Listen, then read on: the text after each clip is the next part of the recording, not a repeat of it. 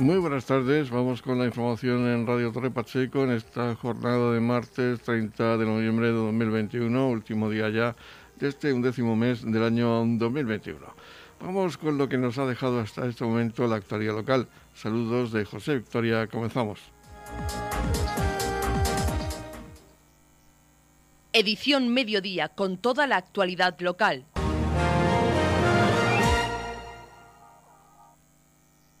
Las mejoras en eficiencia energética ya se han puesto en marcha, se han renovado la instalación del alumbrado público exterior del barrio de San José Obrero y en las próximas semanas se ejecutarán estos cambios de luminaria en los barrios San Juan y San Antonio. La actuación consiste principalmente en la sustitución de las actuales luminarias de alumbrado público por otras luminarias de tipo LED. Esto permitirá la reducción del consumo de energía eléctrica y la adecuación de niveles de iluminación según la legislación vigente. En concreto, la actuación puesta en marcha supone un ahorro energético de más de 103.000 kilovatios hora anuales y un ahorro anual de 35.000 a 45.000 euros para el municipio. El ahorro energético económico y menos emisiones de CO2 suponen una de las grandes líneas de estrategia DUSI Torre Pacheco. El edil de Hacienda y Proyectos Europeos, Carlos López Martínez, asegura que la ejecución de la acción ha sido y está siendo rápida y que próximamente la luminaria de zona del paso de la Rambla también disfrutará de esta nueva iluminación. Además, ha asegurado que Torre Pacheco sigue en camino y avanza en un futuro sostenible que asegura una mejor calidad de vida a sus ciudadanos. Esta operación y todas las enmarcadas en la estrategia DUSI están cofinanciadas mediante el Fondo Europeo de Desarrollo Regional, FEDER, a través del Programa Operativo Pluriregional de España 2014-2020, con una subvención de algo más de 2.300.000 euros para una inversión total de 2.900.000 euros. Eh, visitando ya esta, una de las primeras obras eh, que ya los vecinos han visto que se ha podido materializar, realizada en el marco de la Estrategia de Desarrollo Urbano Sostenible Integrado Torre Pacheco Tierra de Contrastes, nuestra, nuestra EDUSI.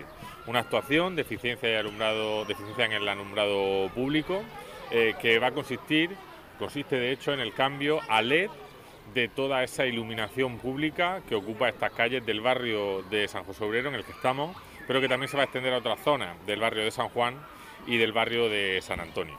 Una actuación que ha tenido un coste final de 152.000 euros, eh, una actuación que está subvencionada, como he dicho, en el 80% por el Fondo Europeo de Desarrollo Regional, por el Fondo FEDER, y que va a suponer un ahorro energético y muy importante esto en los tiempos en los que estamos y sabemos que también el ayuntamiento es perjudicado ¿no? con, con este asunto de la subida, sobre todo de las tarifas eléctricas. Eh, va a suponer un ahorro eh, en términos de kilovatio hora de 103.000, más de 103.000 kilovatios y en términos también económicos de entre 35 y 45.000 euros al año. Un ahorro, por tanto, muy importante. Pero también un ahorro en términos de emisión de CO2, porque es importante, por supuesto, también eh, que, que además está, lógicamente, en nuestra perspectiva de trabajo, el ir reduciendo las emisiones para que podamos tener también un Torre Pacheco, un municipio más sostenible. Una de las líneas, sin duda, principales de actuación. Esta, esta actuación eh, pues ha tenido una ejecución eh, rápida, una ejecución eficaz. Ya los vecinos del barrio de San José Obrero pueden eh, pues disfrutarlo. Se está actuando en las principales calles. También se ha actuado y se va a actuar próximamente en la zona del Paso de la Rambla, una demanda vecinal también yo creo que está muy, muy de actualidad y por tanto por una zona que va a contar también con mayor iluminación y vamos a seguir extendiendo y trabajando eh, no solo en este ámbito con la EDUSI, sino también con el resto de eh, fondos europeos para mejorar la eficiencia energética de nuestros edificios y de del alumbrado público. El Torre Pacheco pues, tiene una factura energética muy alta. Eso supone unas emisiones importantes, pero también supone una factura económica eh, y un gasto económico muy importante. Por lo tanto, es clave que nos centremos en este tipo de inversiones que al final repercuten muy positivamente tanto en el medio ambiente como en la eficiencia económica. Me vaya a permitir que agradezca también eh, por supuesto, a todos los técnicos que nos acompañan eh, hoy, tanto la Concejalía de Proyectos Europeos, los técnicos de Proyectos Europeos, como al técnico eh, industrial, a nuestro ingeniero industrial, que bueno, ha sido también gracias a ellos que ha sido posible esta actuación. Dar las gracias a todas las áreas del ayuntamiento que se han implicado en esto, a urbanismo y, por supuesto, a la empresa Electromul, que ha sido la empresa adjudicataria. Y recordar, como siempre hacemos en estas actuaciones, que vienen financiadas por ese Fondo Europeo de Desarrollo Regional, el Fondo Operativo 2014-2020 una inversión total de la EDUSI que, como ya hemos dicho en varias ocasiones, son más de 2,3 eh, millones de euros subvencionados de una actuación total de 2,98 millones. La obra y las actuaciones continúan a buen ritmo, seguimos avanzando, muy pronto podremos presentar más actuaciones y por tanto pues convencidos de que esta EDUSI, como todos los proyectos europeos que estamos poniendo encima de la mesa, que ya hemos pedido algunos de ellos, esperamos ya tener pues muy buenas noticias pronto, viene sobre todo a determinar el Torre Pacheco que queremos para el futuro eh, y cómo queremos que nuestro municipio esté a la vanguardia de todos esos cambios eh, y esa transición a la sostenibilidad, una transición verde, ecológica, que también tiene que estar y por supuesto y tiene que tener un impacto importante en nuestros barrios y mejorar la vida de, nuestros ciudadanos, que es lo más, es lo más importante. Edición Mediodía, Servicios Informativos. En la comunidad de regantes del campo de Cartagena aplicamos las últimas tecnologías en sistemas de control y distribución, lo que nos ha convertido en un modelo de gestión eficiente del agua gracias al alto nivel de concienciación de nuestros agricultores que trabajan a diario por la sostenibilidad y el respeto al medio ambiente. La comunidad de regantes del campo de Cartagena les ofrece la noticia agrícola del día.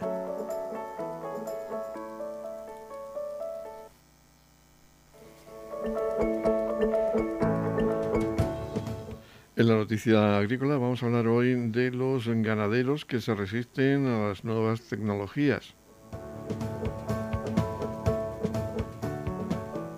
El Ministerio de Agricultura calcula que el papel del sector ganadero en la economía española tiene un valor de producción que en 2020 superaba los 20.200 millones de euros. Estos datos podrían mejorar de forma ostensible con las nuevas tecnologías y la inteligencia artificial, lo que permitiría un mayor control de todos los procedimientos necesarios en la producción tal y como ha confirmado una investigación de la Universidad Oberta de Cataluña un doctorado industrial de la universidad adscrito al programa de tecnologías de la información y de redes concluye que la incorporación de la inteligencia artificial al sector ganadero y su aplicación mediante dispositivos como sensores de control optimizaría los procesos de reabastecimiento y planificación de servicios, mejoraría la rentabilidad y reduciría costes. En concreto, el proyecto consistió en el desarrollo en instalaciones de sensores que miden con precisión el nivel de pienso en los silos ubicados en cada granja de crianza de cerdos y en el diseño de algoritmos que gestionarán de una manera más eficiente la distribución de pienso desde la planta de producción a cada una de las granjas. El estudio se ha realizado con unos 500 silos de granjas de la provincia de Girona, así como en el entorno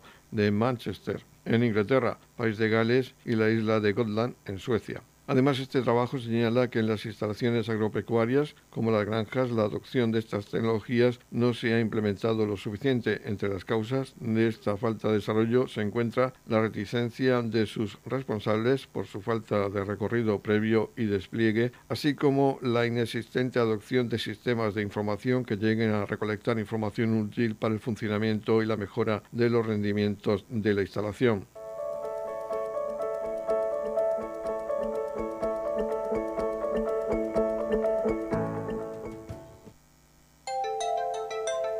En la comunidad de regantes del campo de Cartagena aplicamos los últimos avances en innovación y desarrollo al servicio de una agricultura de regadío eficiente y respetuosa con nuestro entorno. Por la sostenibilidad y el respeto al medio ambiente, Comunidad de Regantes del Campo de Cartagena. Edición Mediodía, Noticias.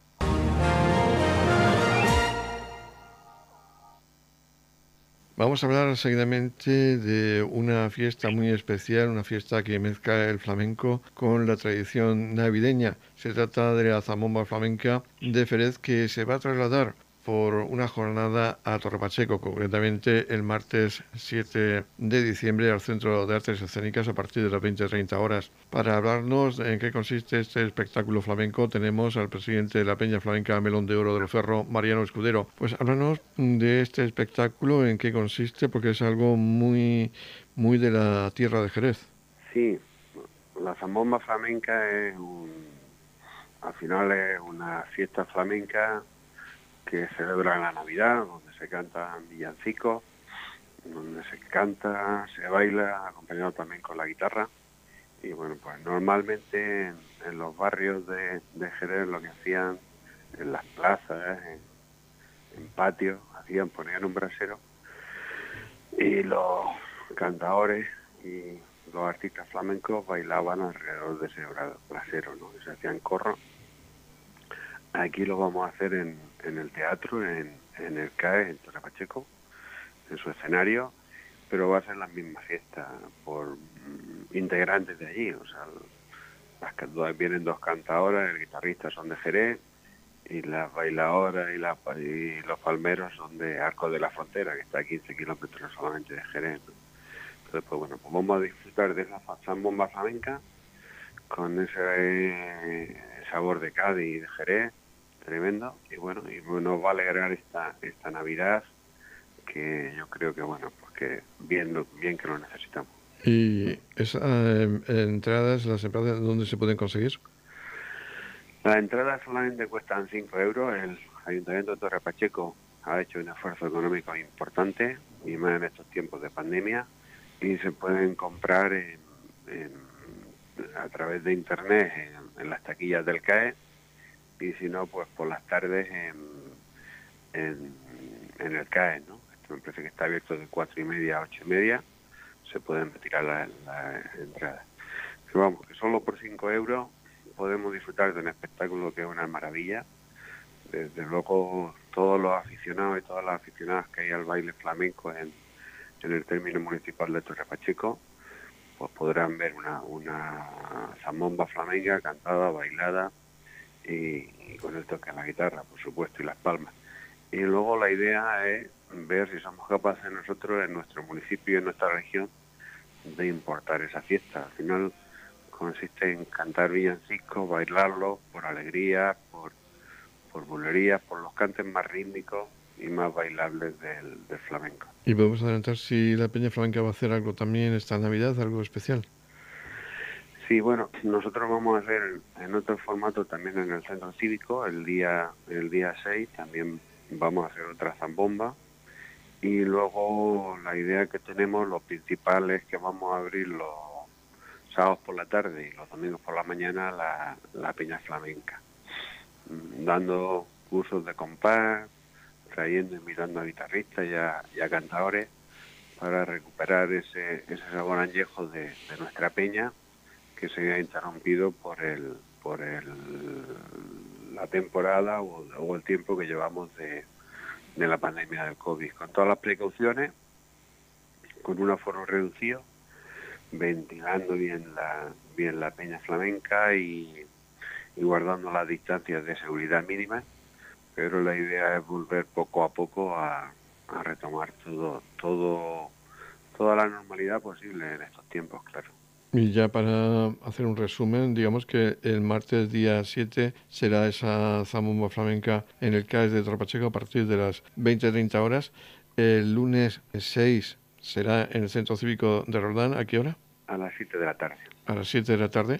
Y luego tenemos eh, durante los fines de semana eh, esos cursos que se van a, desarrollar en, la Peña Flamenca Melón de Oro.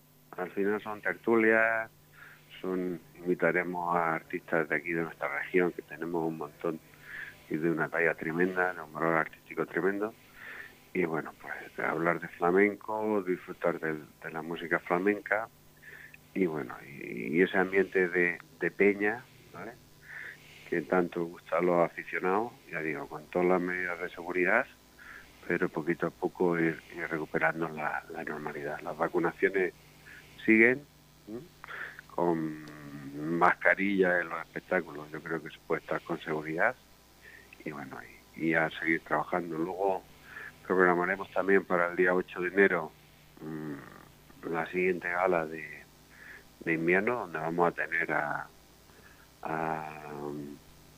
Emilio Chaparro Serrano, que vendrá desde Don Benito abajo, pero bueno, de eso ya hablaremos Más a principios de año, lo recordaremos seguro pues esperamos que disfruten todos de ese gran espectáculo tradicional de Jerez y de Arco de la Frontera, como es la zambomba flamenca, eh, los días, el lunes 6 en el Centro Cívico de Roldán a las 7 de la tarde y el martes 7 de diciembre a partir de las 20-30 horas en el CAES de Torre Pacheco. Pues un abrazo y os esperamos, esperamos el día 7 en el CAES, ahí en Torre Pacheco. Estamos repasando para usted la actualidad de nuestro municipio en edición mediodía.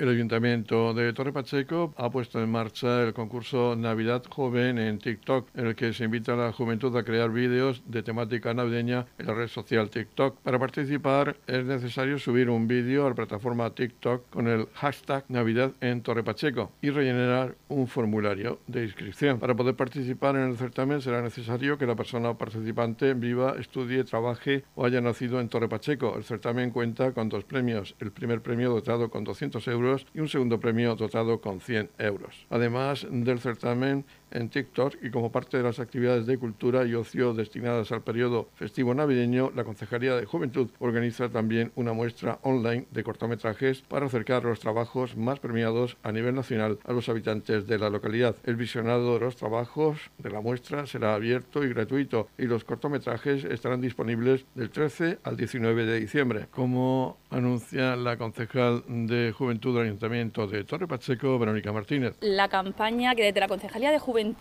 vamos a realizar estas Navidades, una Navidad joven en, Torre Pacheco a través de la red social TikTok.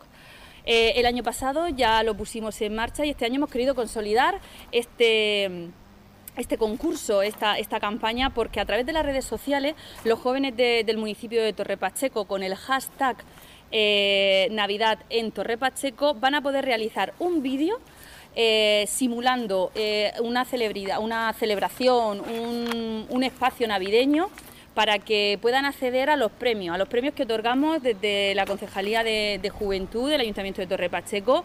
El primer premiado va a ser de 200 euros y el segundo de 100 euros.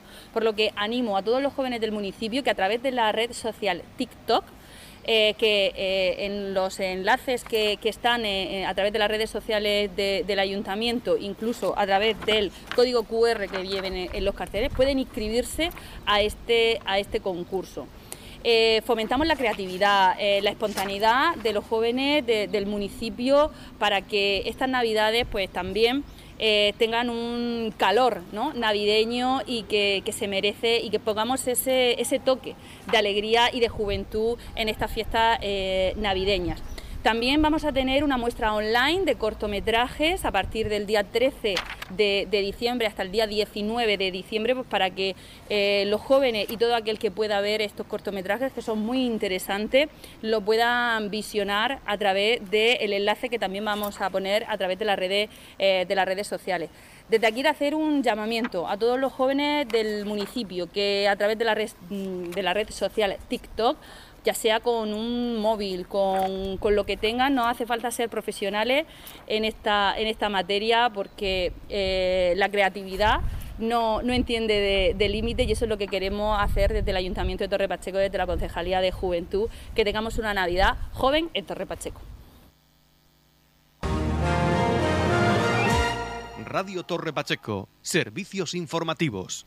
Seguidamente vamos a hablar de la recuperación de una tradición que hasta este momento se estaba llevando a cabo. Era la recuperación del proyecto Vacaciones en Paz, en la que los niños saharauis pasaban las vacaciones de verano con familias de acogida en la región de Murcia y en toda España. Vamos a hablar con Fuensanta Postigo, que es secretaria de la Asociación de Amistad y Solidaridad con el pueblo saharaui Mar Menor, para que nos hable de la posibilidad de que este verano se pueda recuperar esta actividad. Parece ser que ya se ha recuperado o mm, que hay la posibilidad de realizar de nuevo estas vacaciones en paz. Sí, bueno, estamos dando los primeros pasos para pues la nueva captación de familias, porque después de dos años eh, sin poder realizar el programa, pues bueno, como en todo, ¿no? Pues hay un pequeño enfriamiento, niños que venían que ya por edad no van a poder venir. Y, entonces estamos empezando, estamos retomando ese, ese llamamiento y esa captación de familias y trabajando en dirección a que un Vacaciones en Paz 2022 sea posible. Eh, damos por hecho que va a ser posible con limitaciones y con un número posiblemente muy reducido de niños, porque bueno, pues cuando, cuando hay un parón en todo, no luego cuesta que resurja, pero, pero bueno, con ilusión, con ganas y, y, estamos intentando ser positivos. ¿Qué niños, qué edades de niños son los que podrían venir en, este, en esta edición, esta vuelta a la normalidad, digamos? Bueno, pues como se empieza un poco de cero, volvemos un poco a los orígenes, ¿no? En los últimos años, eh, pues por esa afinidad que las familias cogen con los niños y tal, se estaba un poco levantando la mano en las edades para que los niños pudieran venir algún año más y cosas de esas. Pero ahora, como, como digo, como empezamos de, de cero, pues volvemos a, lo que son la, las normas o los parámetros que siempre ha habido por escrito. ¿no? Vendrán niños de 8 a 12 años, puede haber alguna salvedad en caso a lo mejor pues algún niño que necesite venir por alguna revisión o intervención médica concreta, pero los parámetros son niños de, de 8 a 12 años y vienen a pasar pues los dos los dos meses de, de verano pues para poder eh, tener revisiones médicas, mejor alimentación y así pues oye eh, que la familia de acogida y sus entornos recuerden o conozcan eh, qué está pasando en el Sahara. ¿Qué eh, tienen que hacer aquellas familias que desean acoger a uno de estos niños? Pues bueno, el primer punto es contactar con nosotros, eh, con la asociación, que bueno, si contactan con vosotros o con la televisión comarcal o a través de redes sociales, pues nos van a encontrar a nosotros o a la asociación regional y ya nosotros, da igual que sean de la zona o no, nosotros, nos, nuestra asociación, nos encargamos de la zona del Mar Menor y Torre Pacheco, pero eh, bueno, que si nos llama familia de otro sitio, nosotros la pondremos en contacto con, con la asociación correspondiente. Y hay una complicación más, no sé si esto también afectará a las relaciones que están teniendo entre Argelia y Marruecos y el conflicto que se ha reavivado en el Sáhara.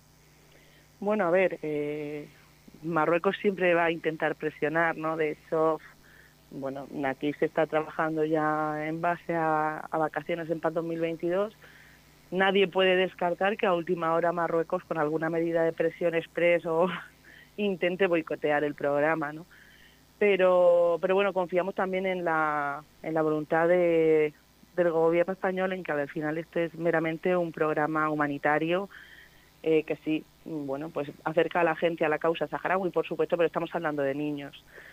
Entonces, pues no sé, no deberíamos, el gobierno no debería rebajarse a esos niveles. Es verdad que también políticamente y por tema de estrategia, el gas y pues ahora el gobierno español también está obligado a entenderse con el gobierno argelino que es aliado incondicional de, de la República Árabe Saharaui Democrática ¿no? y del Polisario. Entonces, estamos ahí en, en una pequeña cruzada. Pero bueno, confiamos en que estamos hablando, ya digo, de un programa histórico, eh, son niños y, y esperamos que, que, el gobierno que el gobierno español pues sepa torear la situación. Esperemos que sea así y vuelva a venir estos chicos. No sabemos en qué cantidad podría venir, pero bueno, que vengan y que puedan recuperar esa esa estancia en, en, la región que tanto bien le hace, no solamente a nivel mental, sino también nutricional, eh, sanitario y en mejorar sus condiciones de vida. Pues sí, hombre, ya como te he dicho antes, no eh, sabemos que, que, el número de este año, pues bueno, sabemos o preveemos, ojalá nos equivoquemos, va a ser mucho menor a, a lo que terminamos en 2019, pero lo importante es retomarlo y, y, bueno, ojalá no tuviéramos que, que, volver a hacerlo, ¿no? Porque, porque se consiguiera que al final los, los organismos internacionales eh, jugaran su papel y se solucionara, pero como la previsión para eso es más a largo plazo, pues vamos a trabajar por poder retomarlo, aunque sea con un número pequeño de niños y niñas, y el, año que, el año siguiente más. Edición Mediodía. Servicios informativos.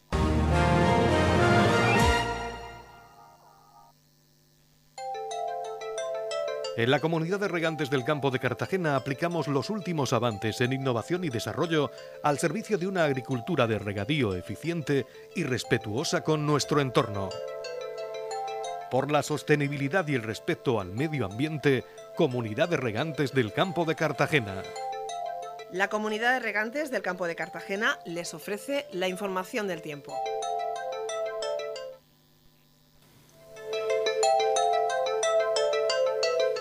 El tiempo previsto para hoy martes 30 de noviembre en la región de Murcia es de cielos poco nubosos con algunos intervalos de nubes bajas, temperaturas con pocos cambios, salvo en el noroeste donde descenderán las mínimas y ascenderán las máximas. Máximas de 18 grados en la capital de la región. También tendremos 18 grados de máxima en el Mar Menor con mínimas de 9 grados. E igualmente máximas de 18 grados con mínimas de 12 grados en el campo de Cartagena.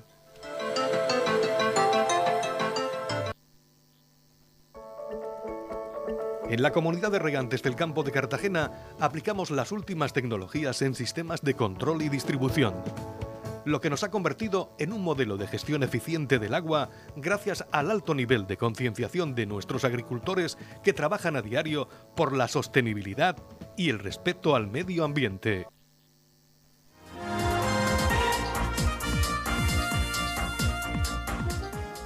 Y así ponemos el punto final a este espacio informativo de edición mediodía. La próxima cita con los servicios de noticias locales será a las 20 a 30 horas con edición de tarde.